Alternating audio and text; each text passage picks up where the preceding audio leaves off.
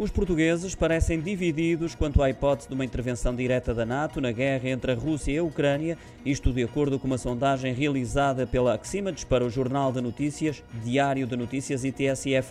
Segundo os dados obtidos, são mais aqueles que não querem uma intervenção da NATO do que os que são a favor, embora a diferença não seja grande, 42 contra 38%. Se olharmos por escalões etários, os dados mostram que os inquiridos, até aos 49 anos de idade, responderam maioritariamente que sim, os que estão acima dos 50 anos disseram que não. Quanto ao apoio da União Europeia, 51% das pessoas inquiridas considera que esta tem feito o suficiente, já 49% dizem que é preciso ir mais longe no apoio. Por fim, quando se trata de nomear o grande responsável pela guerra, grande parte dos inquiridos responde que é a Rússia, mais concretamente 88%.